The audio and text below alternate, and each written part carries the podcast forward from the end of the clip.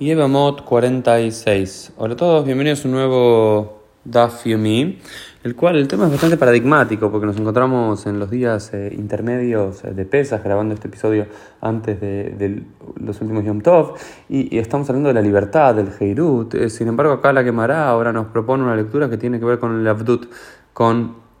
eh, el ser esclavo y la esclavitud. Porque recordamos que acá, en tiempos bíblicos, también en tiempos rabínicos, más o menos, se permite algún tipo de esclavitud. Y por sobre todo se permite, acá no dice la quemará, que un yudí adquiera a un esclavo gentil. No estaba permitido, según la propia Gemara, que un gentil adquiera un esclavo judío, pero sí un judío podía adquirir un esclavo gentil. Entonces la Gemara empieza a hablar de cómo se adquiere el esclavo, y parte del proceso de adquisición de un esclavo tenía que ver con un proceso de inmersión de Tevilá, que iba a ser muy parecido al proceso de conversión, pero había un problema, porque si el esclavo se terminaba convirtiendo del todo hacia el Brit Milá y hacia la Tevilá, era un yudí, el era un yudí libre, y un judío no podía adquirir a otro judío como esclavo. Entonces la Gemara comienza a hablar de cómo asegurarse que cuando se hacía el proceso de adquisición de un esclavo, se asegurase que la inmersión que estaba sucediendo sea eh, Mishum Abdud para, para, que, para,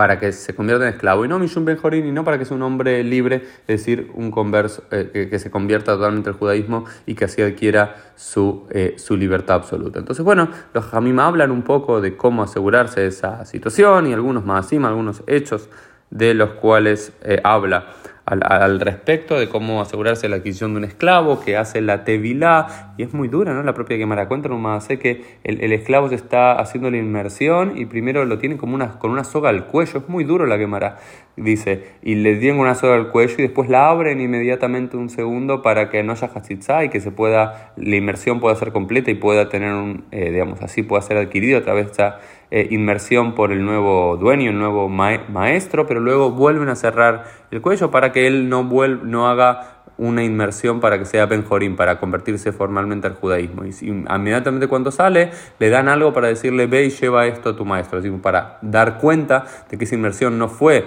para convertirse al judaísmo, Mishum Geirut, sino Mishum Avdut, sino para ser esclavizado por este amo judío. Y esto más allá de las cuestiones teológicas, por supuesto debemos saber, y políticas que eh, luego de, los primeros siglos de la era común, la idea de esclavos, que un judío tenga esclavos, casi se discontinúa en el mundo antiguo, y, pero por supuesto existía en los lugares que la sociedad general permitía la esclavitud, pero con el paso de los años comenzó a ser una rareza y hoy no existe ese concepto en lo absoluto. Y esto lleva a otro tema que lo vamos a ver hoy, la semana que viene y el, el día de mañana y demás, que tiene que ver con el proceso de como del Gerut, de cómo convertirse al judaísmo y cómo adquirir el, ser judío.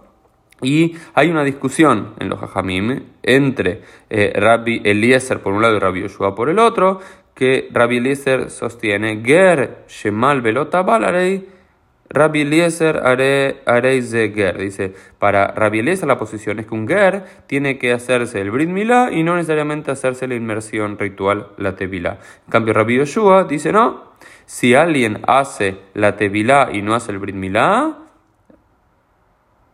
es Ger. Sin embargo, es Rabbi Yossi quien luego después continúa discutiendo en la Gemara, dice, no, esto no debe ser así, de Rabiosi, Tarte y Bai. Rabiosi requiere los dos. Entonces, al final, después de toda esta discusión de, la quemarada, de algunos que decían que para convertirse al judaísmo con el Brit es suficiente, otros decían que para convertirse al judaísmo con la Tevilé es suficiente, viene Rabiosi y, los Jajamim y dicen, no, para convertirse al judaísmo, Bai, Tarte, necesitas los dos. Necesitas, de, digamos, es alguien no se convierte, es decir,